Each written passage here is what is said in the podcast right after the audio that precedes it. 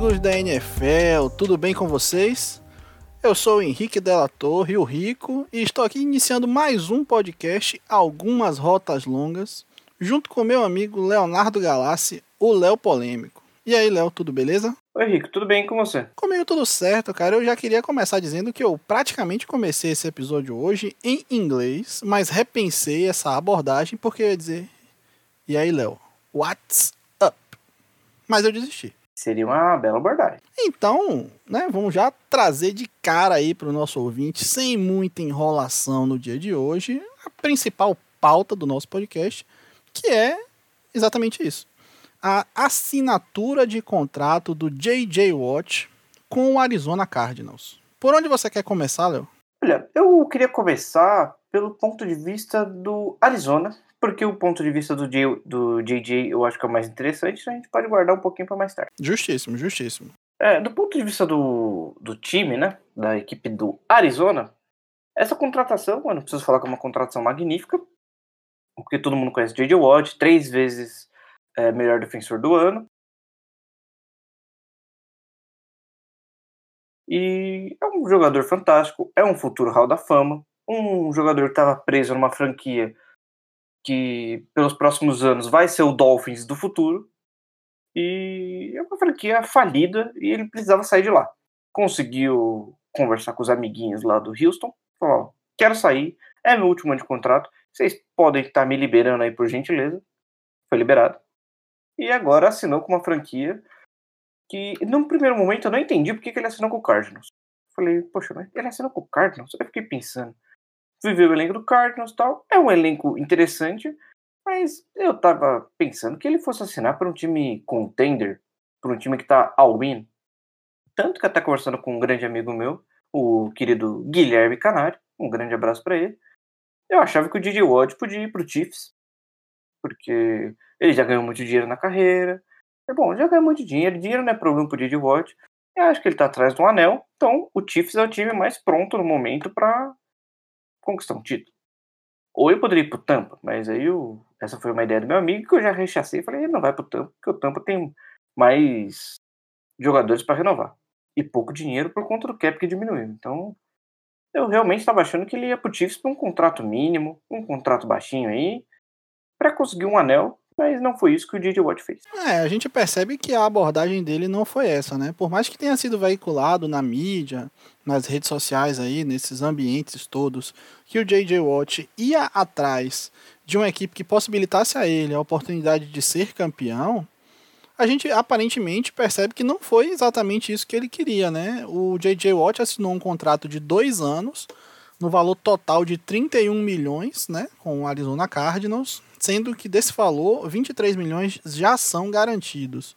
A gente ainda não tem ainda os pormenores de como vai ser essa divisão financeira desse salário e tudo mais, mas a gente já percebe de cara que nas equipes que ele era mais veiculado, né, como grandes contenders, tipo o Kansas City Chiefs ou Green Bay Packers, né, equipes assim, até o próprio Pittsburgh Steelers mesmo, essas equipes não teriam condições financeiras por causa do cap de pagar nem próximo desse valor que o Arizona pagou. Então a gente percebe que, ainda que seja um time qualificado, não é a prioridade número um dele, não foi ir atrás do anel. É, porque ele foi pegar um time que é um time que, como eu disse, é um time que tem um elenco razoável para bom. É, tem jogadores no ataque que eu gosto bastante, que é o Kylerinho, o pequeno Kyler, e o DeAndre Hopkins, que é um excelente wide receiver, se não o melhor da liga. Mas eu fiquei muito confuso porque é um time que no ano passado demonstrou certa fragilidade em várias áreas, não tem uma linha ofensiva é, boa, não tem uma linha defensiva boa, tanto que a linha defensiva depende e dependerá muito do Chandler Jones e agora do J.J. Watt. A secundária também é uma secundária que vai perder a. Muito provavelmente vai perder a peça que era mais interessante até o ano passado, que era o Patrick Peterson, então é uma secundária, um time muito estranho e aparentemente ele resolveu assinar por uma chance de título, porque é um time que tem, tem escolhas de draft, pode pegar agora bons jogadores ali na free agents, pagando barato tudo mais. E o dinheiro, né? Ele vai ter. Acho que ele pensou em unir o útil ao agradável. O dinheiro à chance de título. Por conta do Cliff Kingsbury também, que é um técnico que tem um esquema ofensivo bem, bem legal de se ver. Mas não sei, é, eu fiquei muito confuso com essa atitude do J.J. Watt. É, eu também fiquei confuso a priori, mas depois eu parei para olhar os números, né? Eu, como um cara das exatas, eu gosto muito de parar para estar tá observando os números, os valores envolvidos nas negociações. E aí, quando eu puxo aqui o, o contrato, né, os, o salary cap estimado que o Arizona tinha ainda disponível era cerca de 17 milhões, né, para esse ano aí. Então, eles talvez tenham um pouco de dificuldade de assinar com os free agents que muito provavelmente vão sair da equipe, né? Você citou aí o Patrick Peterson, que é, foi um excelente cornerback, né? Hoje a idade já está começando um pouquinho a atrapalhá-lo no seu desenvolvimento, né, nas suas partidas, o que é explicável porque a, a posição de cornerback provavelmente é uma das posições mais exigidas fisicamente aí do futebol americano. Mas ainda assim, os analistas lá do site Spotrack, que é o que eu sempre uso para me basear nessas análises de cap, eles fazem a projeção que o valor de mercado do Patrick Peterson hoje seria coisa de 10, 11 milhões de dólares, né, no ano de contrato. E com esse valor, é meio difícil que eles renovem, tendo assinado já com o J.J. Watt por esse valor de 31 milhões por dois anos, a não ser que o contrato seja muito carregado no ano que vem né, e tenha um ano mais leve, assim, esse, esse, esse início do contrato. Mas eu não sei se o J.J. Watt vai topar isso aí, não. Então, como a gente não tem essa divisão ainda, eu acredito de fato que, principalmente no caso do Patrick Peterson, ele vai mesmo sair para outro canto. É, uma grande questão do, do Cardinals é que eu fui fazer minhas projeções aqui no queridíssimo site Spotrack também, e eu percebi que eles podem cortar como reestruturar alguns contratos. E só com dois contratos aqui que eles podem cortar, que seria do Robert Alford, que já é um idoso e que não joga bem há algum tempo já, e com o Max Williams, que é um Tyrande que é irrelevante, eles já conseguem mais 10 milhões e 300 mil de cap, mais ou menos, é, para poder brincar aí na free agency. E, e se eles forem mexer em todos os contratos, conversar com os jogadores para tentar mexer em muita coisa, acho que vai ser uma uma questão bem interessante que eles conseguem abrir cap. É, o que você falou sobre jogar o contrato para o ano que vem, o grande problema do ano que vem é que o contrato do DeAndre Hopkins vai aumentar de preço ano que vem, né? Então, muito provavelmente o contrato do DeAndre Hopkins ano que vem vai para 25, 26 milhões de cap hit. Ah, aqui vai para 25 milhões de cap hit. Então, ele dobra, né? Então, provavelmente, o dinheiro do Didi Watt é nessa temporada mesmo. Uma boa parte dele. E a menor parte é na temporada que vem. Hum, verdade. De fato, faz sentido eles fazerem dessa forma aí, Léo. E outra coisa que eu queria falar, né, saindo um pouco agora dessas figuras financeiras que a gente está tanto falando, é o seguinte. Se a gente coloca o J.J. Watt, que é realmente um defensive end de extrema qualidade aí na, na NFL, a gente coloca ele nessa defesa do Arizona Cardinals. Vamos tomar a defesa como ela é formada agora, né? A gente ainda não teve corte, não teve várias assinaturas, várias movimentações, mas com o que a gente tem agora, o que, é que a gente tem na defesa do Arizona Cardinals? A gente tem o Chandler Jones jogando de um lado da ponta da linha, a gente tem o J.J. Watt jogando na outra, a gente tem o, Isaiah Simmons, que é, vai para o segundo ano dele na NFL, para mim, era um dos melhores prospectos do, do último draft, né? Ele, eu achei ele um pouco subutilizado na defesa do Arizona ano passado, mas para mim ainda é um jogador que tem muito a mostrar, é um jogador com uma capacidade física fantástica.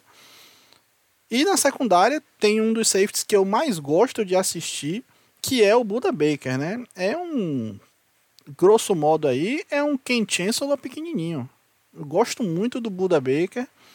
E acho que com alguns nomes aí, algumas movimentações. Eu, particularmente, no lugar do Arizona Cardinals, que tem a escolha 16 do próximo draft, eu escolheria um corner na primeira rodada, um cornerback. Tem alguns bons nomes ali no draft, né? Pelos últimos mocks que acompanhei aí, um nome forte seria o J.C. Horn, que é um bom cornerback. Mas eu não sei se a defesa tem aquilo que é necessário para ser campeã, mas ainda assim contar com bons nomes. É, tem um outro nome que me agrada também na defesa, que é o Byron Murphy, né? Ele é um cornerback interessante, ele é mais do slot ali, mas ele é um, um jogador que me agrada. É, as últimas análises de draft que eu tava vendo é que o Caleb Fairley de Virginia Tech pode cair. Se ele cair, eu acho que ele é uma escolha interessante pro Cardinals. É, um bom nome também. É, eu acho que a gente tem que parar para ver se é esse o movimento de fato que o Cardinals quer fazer, né? Como você bem observou antes, Léo.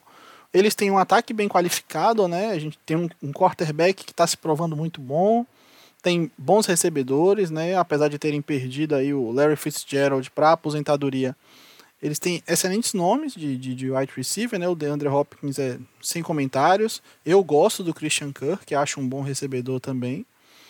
Mas eu queria já até antecipar, Léo, trazer aqui no início do nosso podcast, para ser um pouco contrário com o que a gente normalmente faz.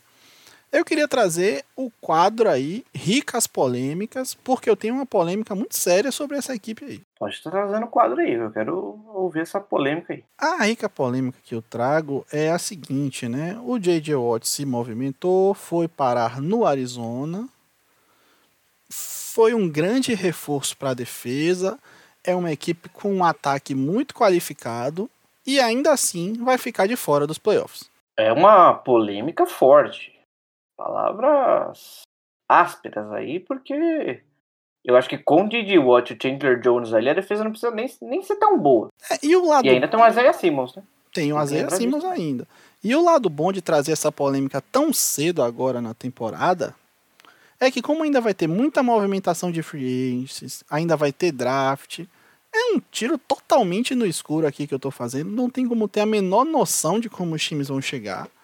Mas o meu ponto que eu trago para fazer essa, essa rica polêmica que eu trouxe é o seguinte: para mim, hoje, a divisão oeste da NFC é a divisão mais forte da NFL como um todo. E mesmo que o, o, o, formato dos playoffs tenha aí ampliado uma vaga, eu ainda acho muito difícil né, superar dois times que foram tão, bens, tão bem na, nas últimas temporadas, né, como o Los Angeles Rams, o próprio São Francisco 49ers, que ano passado foi devastado por lesões, e mesmo o Seattle Seahawks, que aparentemente é um time um pouquinho mais disfuncional, ainda tem um quarterback de elite né, no Russell Wilson, mesmo que os rumores digam que ele pediu troca, ele ainda está lá. Então ainda tem um quarterback de elite e eu não estou pronto para duvidar dele. Então eu acho difícil esse cenário de playoff aí para o Arizona, justamente por causa da divisão em que ele se encontra. É uma é uma situação bem bem complexa mesmo. É uma é, pelo que você falou aí, eu tava pensando aqui enquanto você falava, é realmente a divisão mais difícil de, de se prever. Ainda mais que o Los Angeles Rams agora vai estar tá com quarterback de verdade. Exatamente. É, e a análise também que eu pensei, assim, no sentido de ser a divisão mais forte da NFL, é uma análise, na verdade, das outras divisões. Eu consigo hoje, né, pela formatação que a gente tem, pela maneira como os times estão se encaminhando, perceber pelo menos um time fraco em cada uma das outras divisões da liga, mas eu não consigo apontar nenhuma equipe que eu digo, não, esse time é fraco na NFC Oeste. É só uma questão que eu queria fazer. Você falou que você consegue apontar um time fraco em todas as divisões. Na AFC East, qual que é o time fraco? Na AFC East? É. O New York Jets é fraco. O Miami Dolphins é complicado. O New England Patriots está meio mais ou menos ali. E o Buffalo Bills é bom. Ok, achei que você me dava uma facada no coração, mas você foi até que uma pessoa carinhosa. Não, eu tenho que ser honesto com a verdade que eu sinto do momento das equipes. Eu não acho que ainda o prognóstico para a equipe de Boston seja bom esse ano, mas também numa, numa franquia que divide o espaço na divisão com New York Jets, não dá para ficar reclamando, né? Realmente, com Jets na sua divisão, você não consegue reclamar de nada. É, eu tava olhando aqui no, no, no roster, né? Que ainda é muito precário, na verdade, porque a gente não tem muita assinatura, não tem muita movimentação. Mas eu estava percebendo que tem um nome aqui na equipe do Arizona Cardinals que eu queria a sua opinião, Léo. Se isso aqui é um jogador ou é apenas um jogador tentando enganar as pessoas fingindo que é jogador, que é o Chris Banjo. Não, o Chris Banjo ele realmente é um jogador, mas ele joga no Special Teams, por isso que poucas, poucas pessoas o conhecem. Ele até que é bom no Special Teams. Ok, então se a gente chegou no ponto de estar tá falando do Special Teams aí, elogiando o atleta de Special Teams, é um sinal que a gente pode estar tá passando para o tópico seguinte do nosso podcast. Ou ainda tem alguma coisa que você quer falar sobre o J.J. Watt? Podemos estar tá passando. O nosso próximo assunto é um assunto que é rotineiro para o, o fã mais antigo de NFL, mas talvez o pessoal que esteja chegando agora não esteja tão familiarizado assim, porque é uma questão que não acontece muito em outras ligas, que é a chamada franchise tag. A franchise tag é uma coisa maluca aí, uma questão contratual e basicamente, basicamente vou traduzir de uma maneira bem bem bruta, bem rústica mesmo. Basicamente o jogador que é free agency, que é free agent, ele pode optar por testar free agent ou renovar com a equipe dele. Se ele opta por renovar, a equipe tem uma, uma cláusula de segurança contratual, que é a franchise tag, que ela aciona no jogador e o jogador é obrigado a assinar essa franchise tag com esse time, com o time que ele está querendo sair. É, e ele não pode falar com nenhum outro time, ele não pode negociar com valores e tal, o valor é pré-definido, é pré-estabelecido pela própria liga, e o jogador é obrigado a permanecer no time que ele não quer mais, ou ele pode estar querendo, mas não conseguiu um contrato mais longo, por pelo menos um ano. Inclusive, sobre a franchise tag, eu tenho até uma sugestão aí, vou mandar um e-mail depois para o comissário Roger Goodell, que é justamente para ele alterar o nome de franchise tag para franchise handcuff, né? Que seria aí uma troca, porque franchise tag, se você traduz literalmente, é a etiqueta da franquia. Mas uma etiqueta não prende ninguém em lugar nenhum, né? Isso aí, na verdade, está mais para uma algema, porque você segura aquele jogador, mesmo que contra a vontade dele. Errado você não tá. Mas é, esse é um debate muito complicado, tanto que esse ano, né, a franchise tag ela já está aberta, tem tá cerca de uma semana aí, e a gente não teve nenhum jogador sendo colocado nela ainda. E por que que isso acontece? Como o Léo explicou, é um valor arbitrado pela liga, né? O valor desse contrato de extensão aí de um ano, que, que é colocado pela franchise tag, é um valor médio ali entre os maiores valores que jogadores daquela posição específica recebem. E o que, que acontece? Muitos dos contratos da NFL foram construídos baseados num salary cap que fosse aumentar ano após ano. Com o advento aí péssimo, péssimo momento da pandemia, o salary cap, na verdade, ele diminuiu. Então, muitos dos salários que foram projetados, foram estipulados para um aumento gradual do salary cap, com a, o salary cap diminuindo, são uma grande bomba na mão das franquias.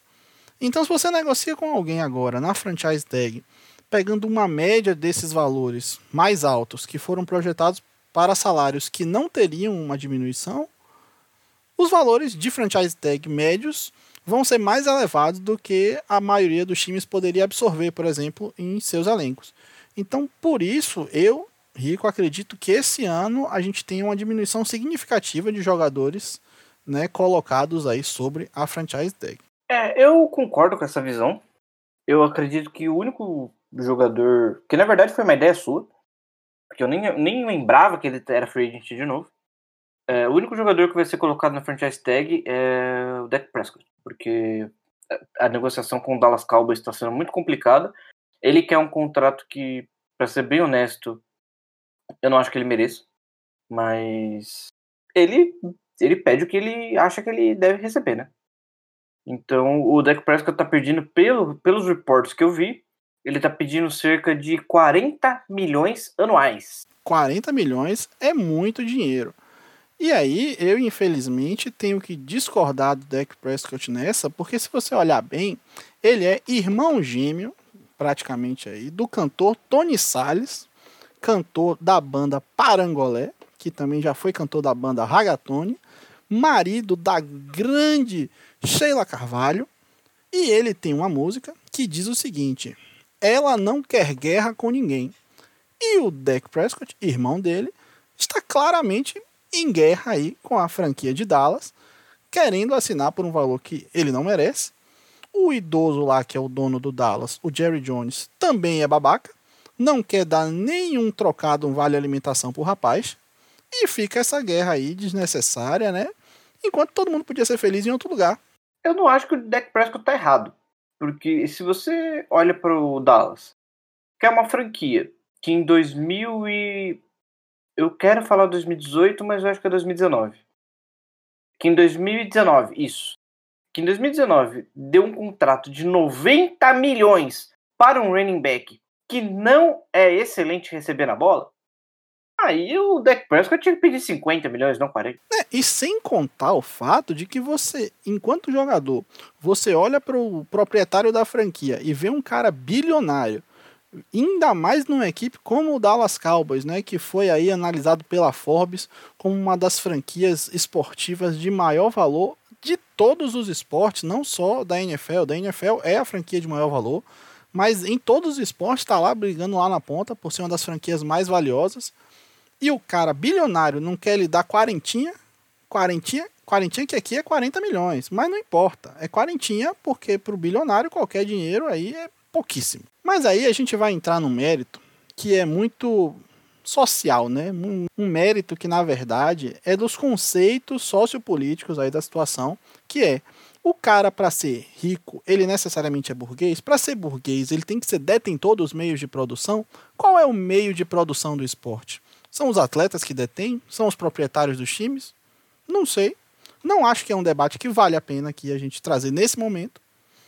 Mas fica aí a crítica aos bilionários, de novo, para a gente não passar mais um episódio sem estar tá criticando eles aqui. Mas, como você falou no início, Léo, a franchise tag ela é um pouco complicada mesmo, né? E eu acho que vai funcionar melhor para a gente estar tá exemplificando aí para o nosso ouvinte ao longo do, das semanas, né, quando forem de fato ocorrendo assinaturas através dessa modalidade. E aí a gente pode estar tá passando ainda para o tópico seguinte, que esse aqui é quase uma diss, que é aquela canção de rap que você faz exclusivamente para falar mal de alguém, para estar tá criticando a outra pessoa. E a gente pode estar tá fazendo aqui uma breve diss à franquia de Miami, o Miami Dolphins. É, o Dolphins, de, depois das recentes notícias que você me atualizou aí, eu só queria dizer que o Dolphins, quando eu achei que eles estavam se acertando, eles não acertam. O Dolphins é um time muito confuso. Eu já desisti de entender o Dolphins. Eu só voltei a, entender o Dolphins quando eles draftaram Tua. Eu falei, caramba, agora eles estão fazendo o negócio certo. Aí depois eles me pagam 55 milhões no Caio Vanoy. Aí eu falei, ah, não. O Dolphins tá maluco. O Dolphins tá sob efeito de algum entorpecente aí, porque pagar 55 milhões no Vanoy é muito dinheiro. Eu não concordo. Eu vou fazer até um convite aí para o nosso ouvinte nesse momento, né? Como você falou, foi um contrato de mais de 50 milhões para o Kyle Van Noy pelo período de quatro anos. E agora, apenas um ano depois dessa assinatura, o Miami Dolphins dispensou o Kyle Van Noy. Sendo que, né, é importante a gente estar tá ressaltando aqui, de novo conferido pelo Spotrek essa informação, o salário que foi oferecido a ele tinha 31 milhões garantidos. Ou seja, esses 31 milhões foram pagos por apenas um ano de jogo do Kyle Van Noy e nem foi um jogo em tão alto nível assim. Então o que, é que acontece agora com ele? Para a galera que não está tão familiarizada. Ele vai passar pelos waivers. O que, que são os waivers? Ele vai passar cada time, né, do pior para o melhor colocado na sequência. Vai passar a opção. E aí, você quer pegar o Van Noy agora com esse contrato dele aí ou você vai deixar de boa? E aí a equipe faz a escolha e passa para a equipe seguinte, se optar por deixar ele seguir. Como o contrato ainda é muito ruim, né, é um contrato inimaginável de ter sido assinado para o Caio Van Noy em 2020, eu acredito que todas as equipes vão deixar ele passar direto Aí ele vai ser liberado pela waiver wire, né? E aí vai poder assinar um novo contrato com alguma outra franquia aí. E quem quiser, negocie diretamente com ele. O pior, Rica, é que eu tô olhando aqui, nem, nem foi uma, uma questão tão ruim assim, porque. Foda que agora eu não consigo mais ver quanto que tava o. Como que tava o contrato dele, porque os caras já tiraram aqui. Os caras são rápidos demais. É, vamos fazer uma crítica aí à velocidade da informação na internet porque nosso amigo Léo aí bem salientou que eles já tiraram a informação do contrato. Então foi uma coisa que aconteceu tem cerca de 40 minutos. A gente não tem mais aqui a informação antiga para trazer para o nosso ouvinte. E a gente vai fazer especulação, né? Como se fôssemos grandes nomes do mercado imobiliário, mas a gente não é do mercado imobiliário, então muito provavelmente a gente vai especular coisas equivocadas aqui mas o que eu gostaria de trazer, enquanto observação para vocês, e queria Achei pedir... informação, hein? Achei olha lá, olha lá. O homem é muito ágil, as máquinas ainda não ganharão da gente. Pode trazer informação, Léo. pior é que elas ganharam, porque tem uma outra aba aqui que fala sobre as transações da carreira do jogador. Eu não tinha notado isso daí. Então, a informação é a seguinte. O Miami, ao cortar o Caio liberou 9 milhões 775 mil dólares e teve um dead cap de 4 milhões e meio. Então, apesar de ser um contrato péssimo, ele provavelmente tinha muito pouco dinheiro garantido. É, essa aí foi uma boa jogada do Miami Dolphins, que a gente iniciou criticando aqui, mas pelo menos isso eles acertaram, né? É a mesma coisa de você estar tá na rua, né? Você passar por uma situação aí de uma, um problema estomacal, você passar a necessidade de ir ao banheiro, mas pelo menos você tem aquele pacotinho de lenço umedecido na sua sacola para garantir que você não vai ficar com o ânus sujo aí o resto da tarde. E já que a gente falou do Van Noyel, ele vai ser cortado, né? Já foi. Muito provavelmente vai passar aí pelo waiver. E aí eu queria saber de você, se você enxerga já alguma equipe que poderia assinar com ele, que poderia ser um bom lugar para ele chegar, que ele ainda poderia contribuir, com um obstáculo. Não pode ser o New England Patriots. Eu, eu nem ia dizer o New England Patriots porque você falou em questão de contribuir e o Patriots ele tá precisando construir para aí sim trazer o jogador para contribuir. É, você falou do Green Bay Packers, eu vou até trazer um pouquinho do que eu vi nas últimas semanas, né? Como eu sou torcedor do Green Bay, eu acompanho um pouquinho os insiders de lá, o, Aaron Negler, o Corey Bank, e eu tava vendo eles falarem o seguinte: muito provavelmente o Preston Smith saia, né? O Christian Kirksey não vai renovar, a, a ideia da saída do Preston é sair para poder dar mais espaço mesmo para o Rashan Gary, que teve uma evolução muito boa no seu segundo ano. Né? Tem sido um jogador mais consistente e aí a liberação do Preston Smith muito enfatou disso. O Christian Kirksey era o inside linebacker que estava jogando melhorzinho, mas assim, era um salário caro para um jogador que não é fantástico. Então, ele deve ser também liberado. Eu acho que o Van Noy seria até um bom nome lá em Green Bay. Mas eu ainda acho que por um saláriozinho adequado, né? Como essa questão que você falou, ele não pode ser o grande destaque da defesa, ele talvez não tenha capacidade para isso, mas ele é um jogador complementar excelente. Eu acho que seria um excelente nome aí para o Pittsburgh Steelers, porque o pass rush do Pittsburgh Steelers já é muito bom, já é fantástico.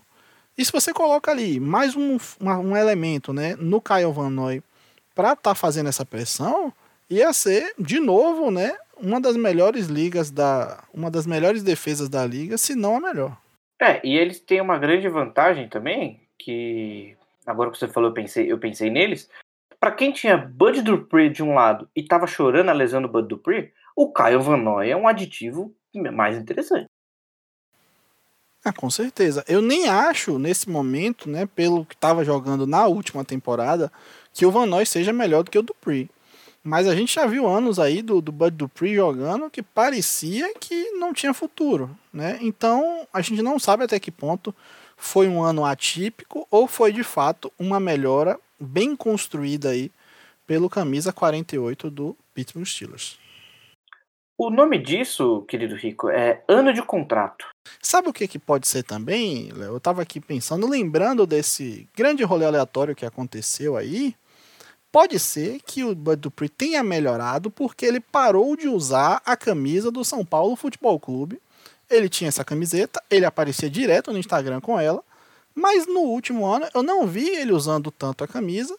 E como a gente sabe que infelizmente aí o São Paulo Futebol Clube não tem tido sucesso esportivo, pode ser o caso da melhora do Bud Dupree ele ter parado de usar essa camisa. Não tinha pensado por esse lado. Para encerrar então o nosso episódio de hoje, né, que foi um episódio mais curtinho, a gente veio praticamente falar aí dessa negociação do JJ Watt, queria trazer uma novidade para o nosso amigo ouvinte, que é a seguinte: a gente está com um pensamento aí de fazer um podcast exclusivo de perguntas de vocês, né? Que vocês mandem para a gente perguntas para poder a gente responder aqui no ar com todo o carinho e toda a verdade que a gente puder trazer para vocês. E aí eu queria saber de você, Léo, como é que o nosso ouvinte pode ficar sabendo dessas perguntas? Como é que ele pode mandar ela pra gente? O nosso queridíssimo ouvinte, ele tem duas opções de mandar essas perguntas, de mandar uma, uma crítica ou um carinho. O carinho é bem-vindo, a crítica não vai ser tão bem-vinda. que é pelo Twitter, né? É, ele pode mandar essa mensagem pelo Twitter, que é arroba rotaslongaspod, ou ele pode estar mandando essa questão aí pela DM no Instagram, que é arroba algumas rotas longas. Então, é, mais para frente, aí durante a semana, a gente vai estar fazendo um belíssimo post explicando um pouquinho melhor como vai ser essa, essas perguntas e tudo mais. Mas o ouvinte já pode ir seguindo a gente lá nas redes sociais e se preparando para mandar aquela questão ousada. É isso aí, galera. A gente conta aí com as perguntas de vocês. Vamos estar tá colocando tudo bonitinho, tudo explicadinho.